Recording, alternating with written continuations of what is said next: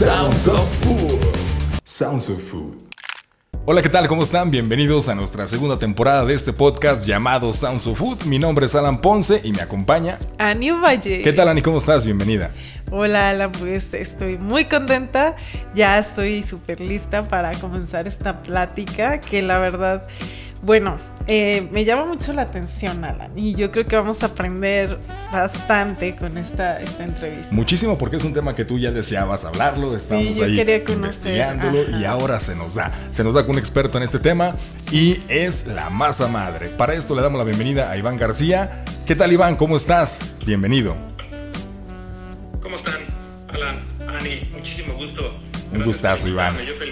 Qué bueno, Iván. Muchísimas gracias por estar con nosotros. Por ahí cuéntanos, tienes un apodo en Instagram que ¿cómo te encuentran? ¿Y por qué? Platícanos. Pues mira, tal cual, soy Iván el Rústico, así me pueden encontrar en, Instagram, que es la única, el único medio que ocupo. Ah, ok. Em, y pues así me llama prácticamente hasta mi mamá, ¿no? Ahora, Iván el Rústico, o el Rústico, o Rústico, como quieran llamarme. Ajá. Em, es un apodo que traigo desde varios años por lo que me dedicaba antes, que era hacer fotografía. Qué padre. Estar en, medios editoriales. Entonces, en todos estos diseños que hacíamos o que trabajábamos, pues siempre eran muy rústicos. ¿no?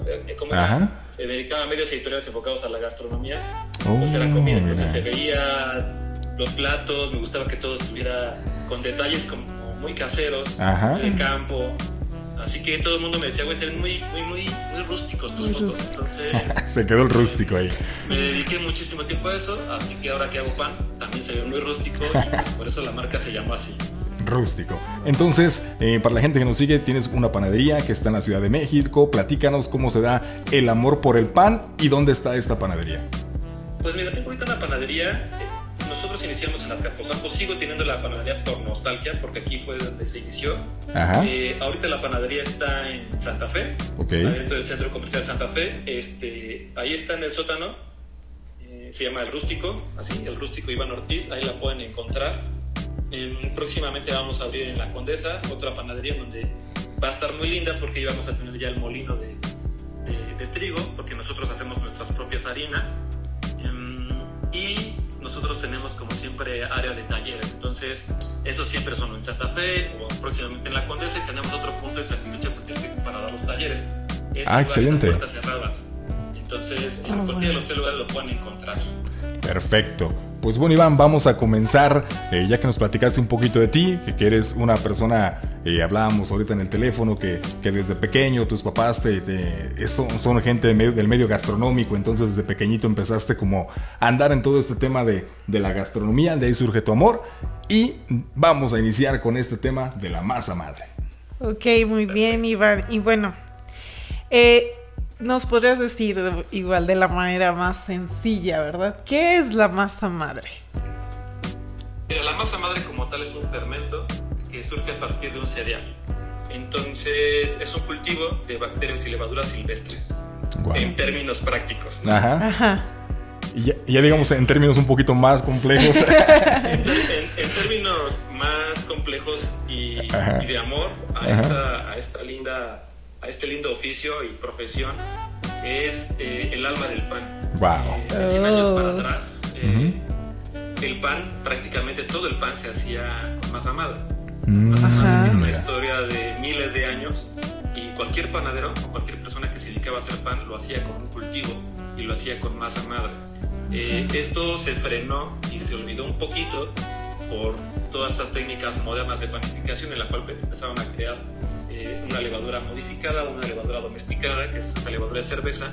Entonces, al usar la levadura de cerveza se olvidó un poquito la masa madre y ahora, mm, pues, el mundo de la pandemia, el mundo este, de empezar a involucrarte en procesos más naturales, regresó a la vida a la masa madre. Y bueno, la masa madre culturalmente es muy, muy importante, ¿no? Hay masas madres que pueden tener 100 años, incluso 1000 años, porque pasan de generación a generación. Es el interesante. lo imaginaría. ¿eh? Sí, es, oye Iván, esto es algo nuevo para nosotros, ¿eh? O sea, ¿te, ha tocado una masa madre muy antigua? Tengo, me regaló una masa madre porque también, pues como es cultural, eh, las personas que hacían pan buscaban a quién heredársela. Normalmente era un miembro de la familia. Wow, que el miembro de la familia, pues nadie quiere hacer pan. Ajá. Nadie igual de apasionado que ellos quiere adoptar esa, esa masa madre. Entonces, tengo una eh, que nos regaló una señora de Polonia, que se llama Maika, este, de 100 años. Entonces, ya ahorita ya cumplió 102 años. Ándale, qué padre, güey. Pero esa la guardamos como para tenerla como historia, porque al final del día como cultivo, pues también se adapta al lugar en el que está. Claro. Entonces, eh, se adapta a los microorganismos en los cuales la alimentas, que el trigo mexicano obviamente es diferente al trigo que ella conseguía en Polonia y demás pero pues el valor que tiene esa masa madre pues obviamente es, es grandísimo. Es un gran tesoro, ¿verdad, Iván? No, no, lo heredó, ¿no? Prácticamente es el que tenía su mamá y pues ahora tercera generación va a ser con nosotros acá en México. Imagínate cuánto pan no se hizo, ¿no? Exacto, exacto. Y es un cultivo que sigue creciendo y sigue creciendo y sigue creciendo. La historia, ni que tener ese Interesante. y no lo descuides. Esa masa. Porque es lo que le digo a la gente que cuando tiene masa madre, pues es un niño más. Claro. Cuidar, procurar y demás para que nunca se muera. Y se me hace algo muy bonito porque la verdad es muy noble. Tú lo ves crecer y lo ves en tus panes y el olor y el sabor es único. Ok, muy bien, Iván. Oye, qué interesante todos estos datos que nos estás dando a conocer. Y bueno, este, necesitaríamos un tipo de, de masa especial, perdón, de harina especial. Fíjate que la, es, es bien básica. O sea, como se hacía el pan antes, era harina y agua. Y como se hacía la masa madre, es harina y agua. Le puedes poner centeno, trigo, mm, espelta, el, grano que tú quieras. Eh, lo, lo, lo, ideal es que sea recién molido para que tenga una carga nutritiva mucho mayor y que sea un trigo o un centeno de muy buena calidad. Eh, tristemente cada vez eh, encontramos trigos de menor calidad, porque ya hay un tema ahí de industrialización muy grande. Entonces, lo ideal es recurrir a un trigo viejo, a un trigo antiguo, que tenga una carga nutritiva muy alta, le pones agua y si tú la cuidas cada día, o sea, la vas a cuidar retirando a, eh, harina y agua, que es la masa que se hace, te das cuenta que es como una, una pastita, la pones a reposar 24 horas, le quitas la mitad, le vuelves a agregar harina y agua, al día siguiente otra vez y al día siguiente otra vez, y esto eventualmente va a generar un proceso de fermentación. Entonces van a empezar a proliferar levaduras silvestres que son propias del lugar donde crecía este grano y bacterias. Entonces, eh, a los 5 o 6 días ya vas a empezar a ver cómo le crecen burbujitas y demás. Va a haber olores extraños hasta que va a llegar un momento en que se va a adaptar. Va a tener un aroma ligeramente agrio, ligeramente ácido pero muy sabroso. Entonces, cuando tienes este aroma y tu masa empieza a crecer al doble, ya está lista tu masa madre. Y de ahí no va a parar hasta que no dejes de alimentarla. Entonces se puede decir que esos son como nuestros indicadores, o eso es lo que nos, nos dice que este, la, la masa madre se, se, está activando, ¿verdad? Exactamente, primero que nada es el, el aspecto de visual, empiezan a, generar burbujas, este, se vuelve un poquito más brillante y crece, crece al doble de su tamaño. No quiere decir que crezca en peso y que de la nada le salió algo sólido, claro. sino como empieza a generar gases. y estos gases pues empiezan a hacer crecer esa pasta y crece casi al doble de su tamaño. Entonces esos son indicadores que te van justamente diciendo que la masa o que la vida se está proliferando ahí dentro. Wow, entonces... Si tú sigues respetando esa vida, no va, no va a detenerse. Wow, entonces aquí para los seguidores que nos están escuchando, la masa madre tiene vida, ¿verdad, Iván? Es un, es un ser con vida y es por eso que se le da un nombre, ¿no? Y por ahí tu, masa madre tiene un nombre, platícanos. Se llama Constanza. Ajá, ¿por qué? 13 años en, octubre. Constanza simplemente es un nombre que a mí me, gustó mucho. Ajá. Este, la verdad es que sí, no sé, siempre se me ha hecho muy lindo ese nombre. Y recién la, la inicié, se lo puse y en un principio, como nunca pensé que me iba a dedicar toda mi vida a esto, que me apasionaba, siempre pensé que me iba a dedicar a otra cosa, pues se lo puse a la ligera. Ah, Pero bueno, mira. ya cumplió 13 años y dejó de ser algo a la ligera, ¿no? Es algo.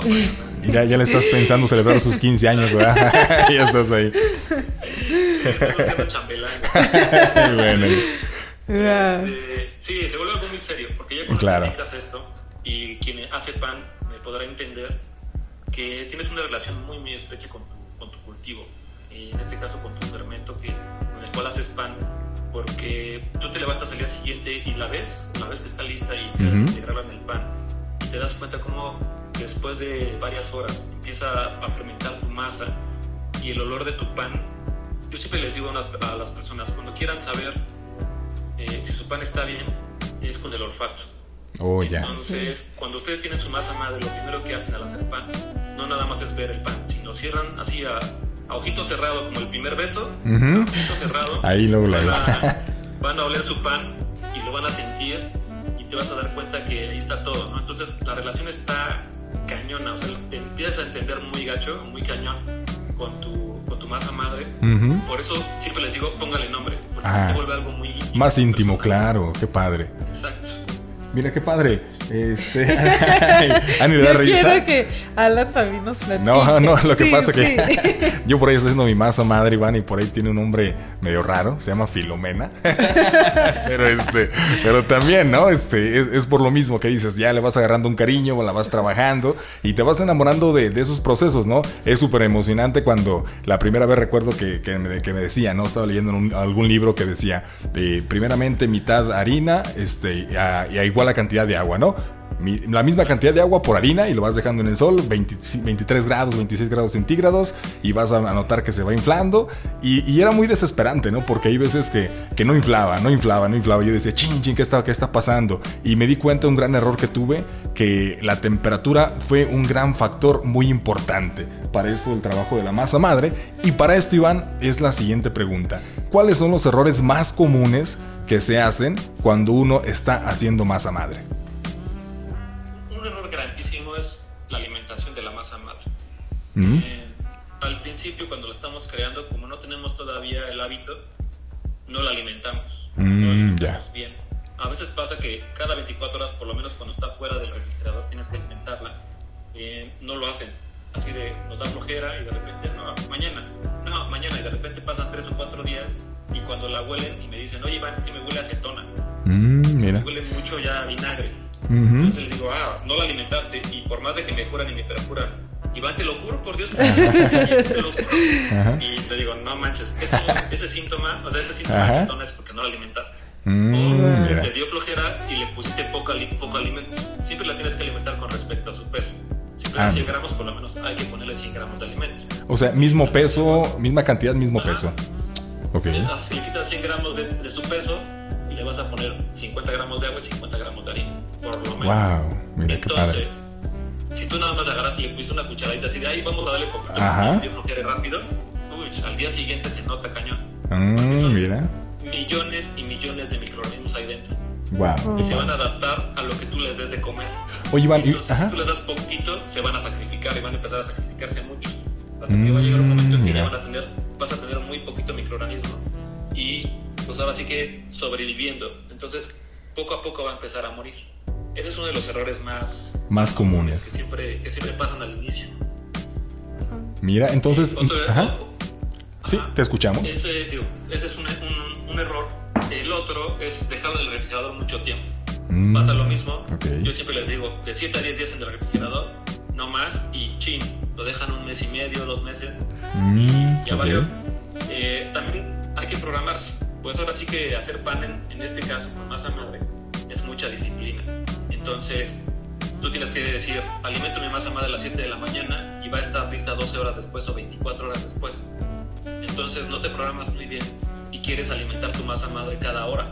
Así es que yo necesito oh, un kilo de masa madre para hacer esta cantidad de pan y tienes nada más 30 gramos, entonces tienes que alimentarla como 10 veces para eso.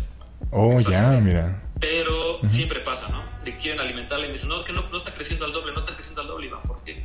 Pues porque no le dice el tiempo. Y este, este proceso de masa madre es darle el tiempo a las cosas, y en este caso, pues al fermento. Entonces, mínimo tienes que darle por lo menos 7 horas para que crezca a su, a su tamaño, al doble del tamaño, que es un indicador eh, infalible. Si tu masa madre crece al doble, es porque está bien. Oh, wow. Entonces, eh, no la dejas crecer, pues te está indicando que no está bien, que necesita tiempo. Entonces, pues eso se vuelve una muletilla. Siempre les digo muletillas de panadero moderno o, o, de humano moderno que tienes prisa para todo y no, no salen las cosas. Menos te va a salir el pan. Es que aquí entonces la clave es la paciencia, ¿verdad, Iván? Esto es esencial. O sea, si no tienes paciencia, eh, haz pan para que la desarrolles. Ahí a fuerzas la vas a desarrollar. Wow. Oye, Iván, y esto, esto me indicas de meterlo al refrigerador. A lo mejor la. Bueno, creo que, que dos términos que pueden llegar a asustar un poquito a nuestros eh, seguidores es de que, que, hay microorganismos. Van a decir, ay, pero ¿qué pasa? ¿Cómo que hay bacterias? ¿Cómo que hay microorganismos? ¿Me va a hacer daño? Eh, ¿Qué va a causar en mí? Eh, ¿Cómo les responderías como a esas dudas que pueden surgirse? Ah, míralo, bien fácil los microorganismos, bacterias y levaduras están presentes en nuestra alimentación y en nuestro cuerpo desde miles y miles de desde siempre prácticamente. Entonces, no le podemos tener miedo a algo que era común. Lo eliminamos porque también después de los años 50 hubo, después de las, de las grandes guerras, mucho miedo por el estilo de vida y por sanitizar prácticamente todo. Mm, no es así, o sea, hay, hay microorganismos, hay bacterias que pueden mantener a raya al E. coli sin problema. Y está comprobado, hay unos documentales muy lindos eh, que pueden ver. Y, por ejemplo, al momento de hacer queso, si tú lo haces en una batea de madera, en Estados Unidos está prohibido hacer quesos en bateas de madera. Oh, Pero se hacen ahora en acero inoxidable para que no, no guarde microorganismos patógenos.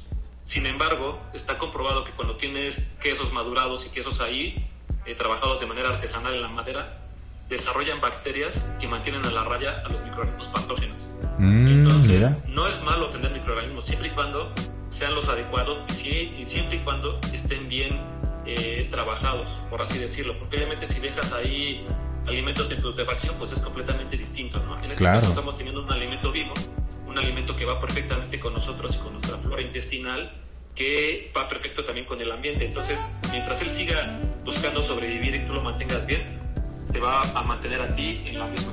Te va a mantener bien, en buen estado y los microorganismos los va a mantener a raya. Entonces no hay que tenerles miedo, más bien hay que conocerlos más, investigar más y profundizar en el tema.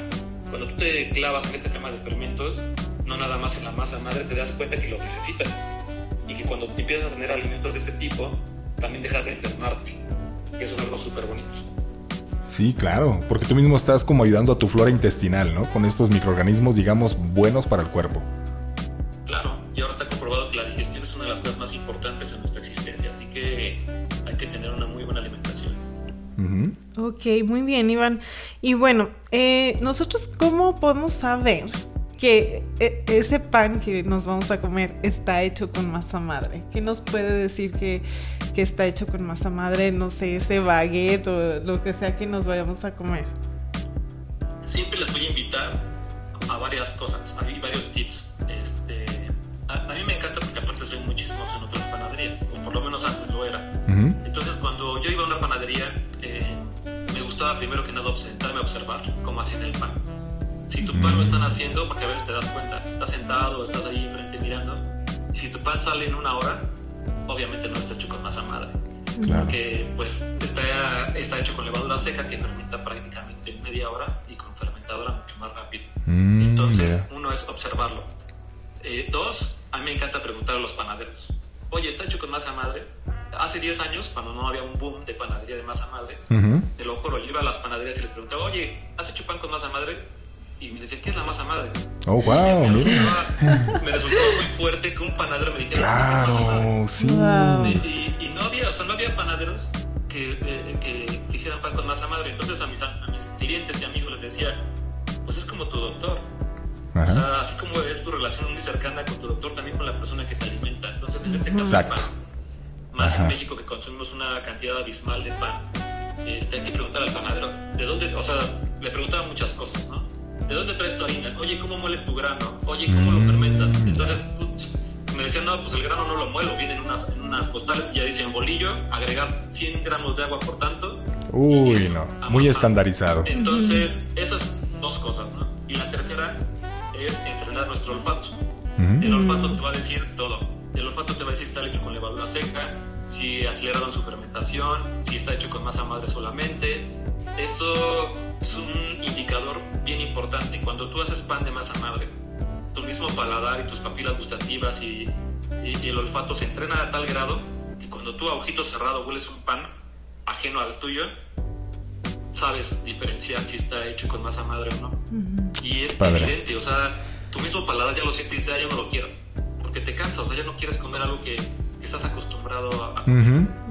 Entonces el olfato es súper importante, un panadero tiene que tener muy buen olfato y tiene que respetar su olfato y también respetar su paladar. Si van a otro lado y se dan cuenta que el pan está hecho mal, o sea, con fermentaciones no adecuadas a que él le gusta, pues que no se lo coman. Claro. que comértelo, ¿no? Eso es algo, algo muy lindo que no hacemos acá en México o en Occidente, el miedo a decir que no. Y no Exacto. Nada, Si no te gusta o si no te hace bien, pues hay que decir que no y ya. o a preguntar, ¿verdad? También, simplemente preguntar. Wow, oye. Hace, hace, rato escuché una canción que decía, úsala tu voz, es una de las herramientas más poderosas que tienes, ¿no? Exactamente. es exacto, exacto. Oye, Por y... eso estamos aquí. Sí, sí, sí, por eso este tema, porque siento nosotros queremos, eh, vamos aprendiendo en este, con este canal, hemos aprendido bastante de muchos chefs, muchos profesionales. La vez pasada tuvimos aquí a Rafa Mier eh, con esta Fundación Tortilla de Maíz, cosas muy interesantes. Entonces, sí, claro, y, y esto lo queremos transmitir a los seguidores, que no tengan miedo, porque siento que con toda esta manera de industrialización se, ha, se nos ha dado un, un alimento que no es alimento como tal. O sea, es, por ejemplo, este pan no es el pan como tú comentabas en un inicio, el verdadero pan, ¿no? Entonces nos están dando un pan que no es pan, por no sé si me entienda.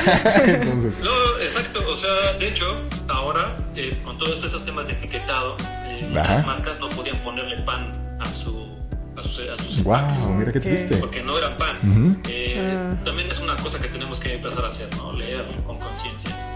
Si tú lees que tiene 20 ingredientes, pues no manches, no es pan, es un batido, es, un, es una fórmula Obviamente una fórmula también es de tres ingredientes, pero en este caso es una fórmula exageradamente preparada para un proceso totalmente industrial. El pan, sepámoslo todos, se hace con harina y agua, nada más. Es todo. la masa madre también es harina y agua, entonces en esencia son dos ingredientes. Si le quieres agregar sal, es a, es a, gusto tuyo, pero dos ingredientes solamente. Así que así se hacía el pan antes, eso se tiene que hacer ahora. Hay países que ya tienen regulaciones para que tú demuestres que el pan está hecho de esta manera que también está hecho con una fermentación. Cuando tú dices masa madre o sourdough, tienes que demostrar que tu pan está hecho de esa manera, que reposa las horas que tiene que reposar. Si no, no lo puedes llamar pan de masa madre, así de fácil. Y en México, con todo el boom, en muchas partes de Latinoamérica, incluyendo Estados Unidos, eh, ya te dicen ahí afuera, en, la panadería, pan de masa madre o pan sourdough y ya vas y lo compras porque está de moda, pero no está hecho con sourdough, solamente también le ponen levadura mm. procesada para estandarizar procesos, justamente porque es más fácil trabajar la levadura, claro. está domesticada, entonces no es un pan 100% de masa madre, eso te quieren vender porque aparte el marketing, el marketing pues, está maravilloso. Así eh, Y te casas con la visión. Otra cosa hace rato que me preguntaron cómo diferenciarlo, es también presionarlo los panes con levadura se deshacen rapidísimo. Tú compara un bolillo de la panadería de la esquina con un pan de masa madre, sécalos, déjalos afuera unas 5 horas y en, ese tiempo cuando tú los aplastas el bolillo, se desmorona. Y tú intentas aplastar un pan rústico de masa madre, es imposible que lo aplastes con tu mano.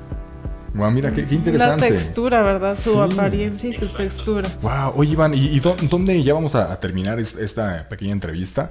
Pero muy, muy nutritiva, Ani, porque es, un, tema muy, interesante, que nos puede llevar horas hablando de esto, porque es muy emocionante.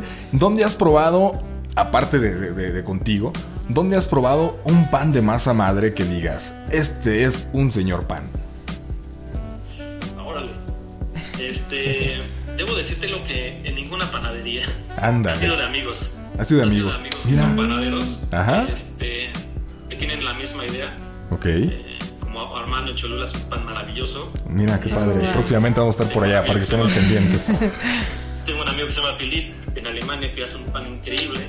Wow. Este, y es más, más así de amigos, ¿no? de panaderías hasta ahorita, tristemente no, porque eh, me casé con una idea, que es hacer un pan increíble y un pan que nos hacía antes. Entonces, nosotros nos involucramos incluso en la cosecha del grano, en la molienda del grano, se muele en piedra, se fermenta naturalmente y se hornea en piedra. Entonces, a veces pues ah. llegas con este eh, partes y dices, no manches, que no, le falta esto, le falta el otro.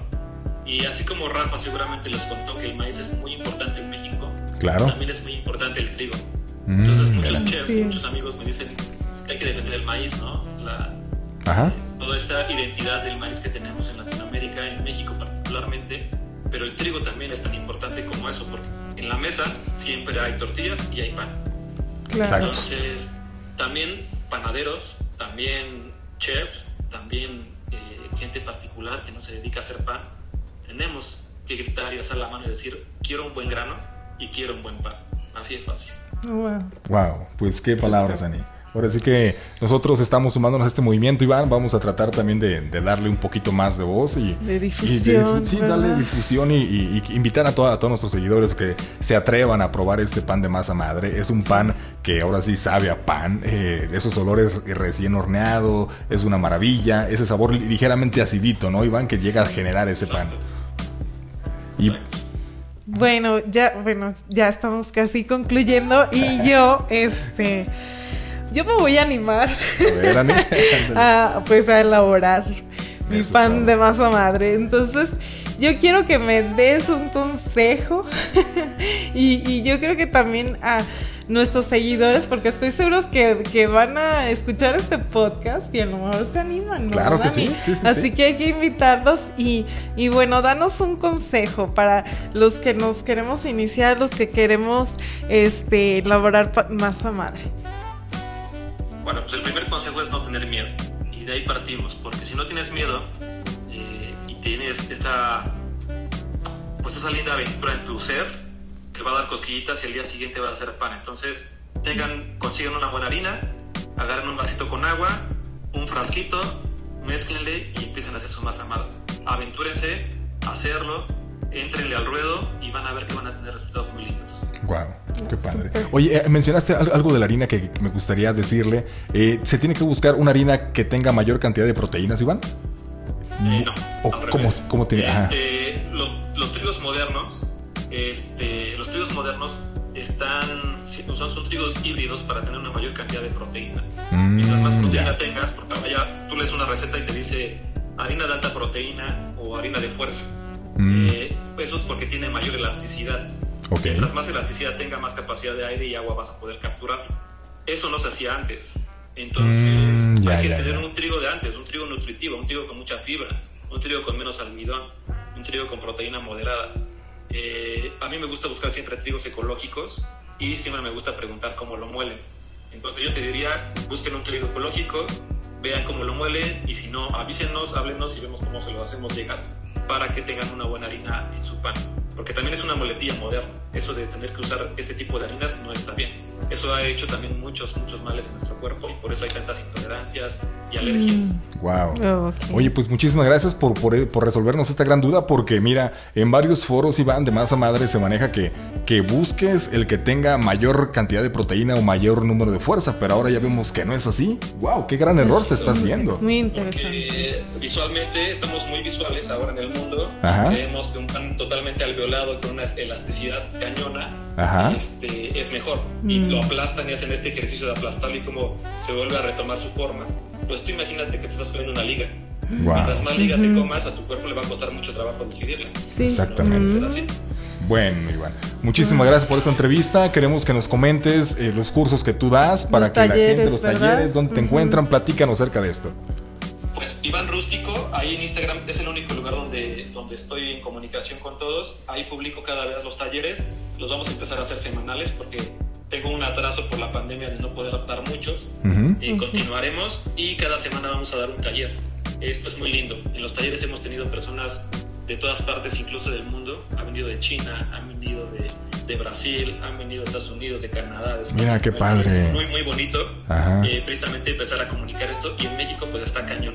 Eh, así que nos gusta mucho dar talleres. A mí me encanta informar porque es algo que tenemos que tener todos, eh, este tipo de información y compartirla con nuestras familias. Claro. Sobre todo, que el pan se haga en nuestra casa, que nosotros hagamos el pan. Bueno, muchísimas gracias, Iván, que nos animemos. Ahí lo encuentran. El rústico, Iván, el rústico en Instagram, que es la única red social que tienes, ¿verdad? Muchísimas gracias, sí, claro que sí. Bueno, Iván, y, ahí estamos en contacto, a ver si luego por ahí se nos vas a ir a hacer un video en, en tu panadería y nos enseñes cómo, cómo es el proceso de este pan. O mejor aún, vengas a hacer pan un día. Ay, sí. Wow. Sí, te tomamos la invitación. Muchísimas gracias. Por allá nos vas a tener. gracias. Gracias a ustedes y, muchísimo, muchísimo gusto y gracias a todos los que nos están escuchando. Gracias, Iván. Un saludo desde Aguascalientes y de parte de toda la audiencia te decimos gracias por instruirnos y estamos en contacto. Gracias, chicos. Muchas gracias, Iván, gracias. Bye. Pues listo, Ani, ¿cómo, cómo, ¿qué te pareció este gran tema de, la masa Oye, Alan, pues me encantó. Nos dio datos muy, muy interesantes. Yo creo que estamos aprendiendo bastante. Muchísimo. Y me agradó mucho este tema. Disfruté esta plática. Sí, Ani, entonces te vas a animar a hacer pan. Sí, sí me voy a animar. Ya vamos a poner en práctica todo lo que ya luego ustedes estarán viendo aprendido. el paso a paso en las redes sociales del pan. Ya les voy a presumir mi pan. Pues un placer de nuevo tenerlos aquí con nosotros en este podcast, que nuestra intención es llenarlos de conocimiento eh, de personas que, están eh, muy, muy inmersas o que dominan los temas. Sí, que son expertos, ¿verdad? Claro, entonces nos despedimos de esta, bueno, de este podcast, de nuestra segunda temporada. Estamos en nuestra página web. También recuerden que tenemos nuestro canal de YouTube, Ani. Tenemos nuestro canal de YouTube, estamos en Facebook, estamos en Instagram.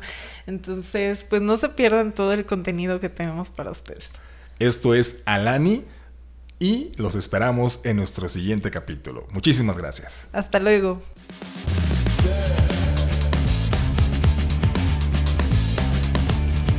Sounds of Food. Sounds of Food.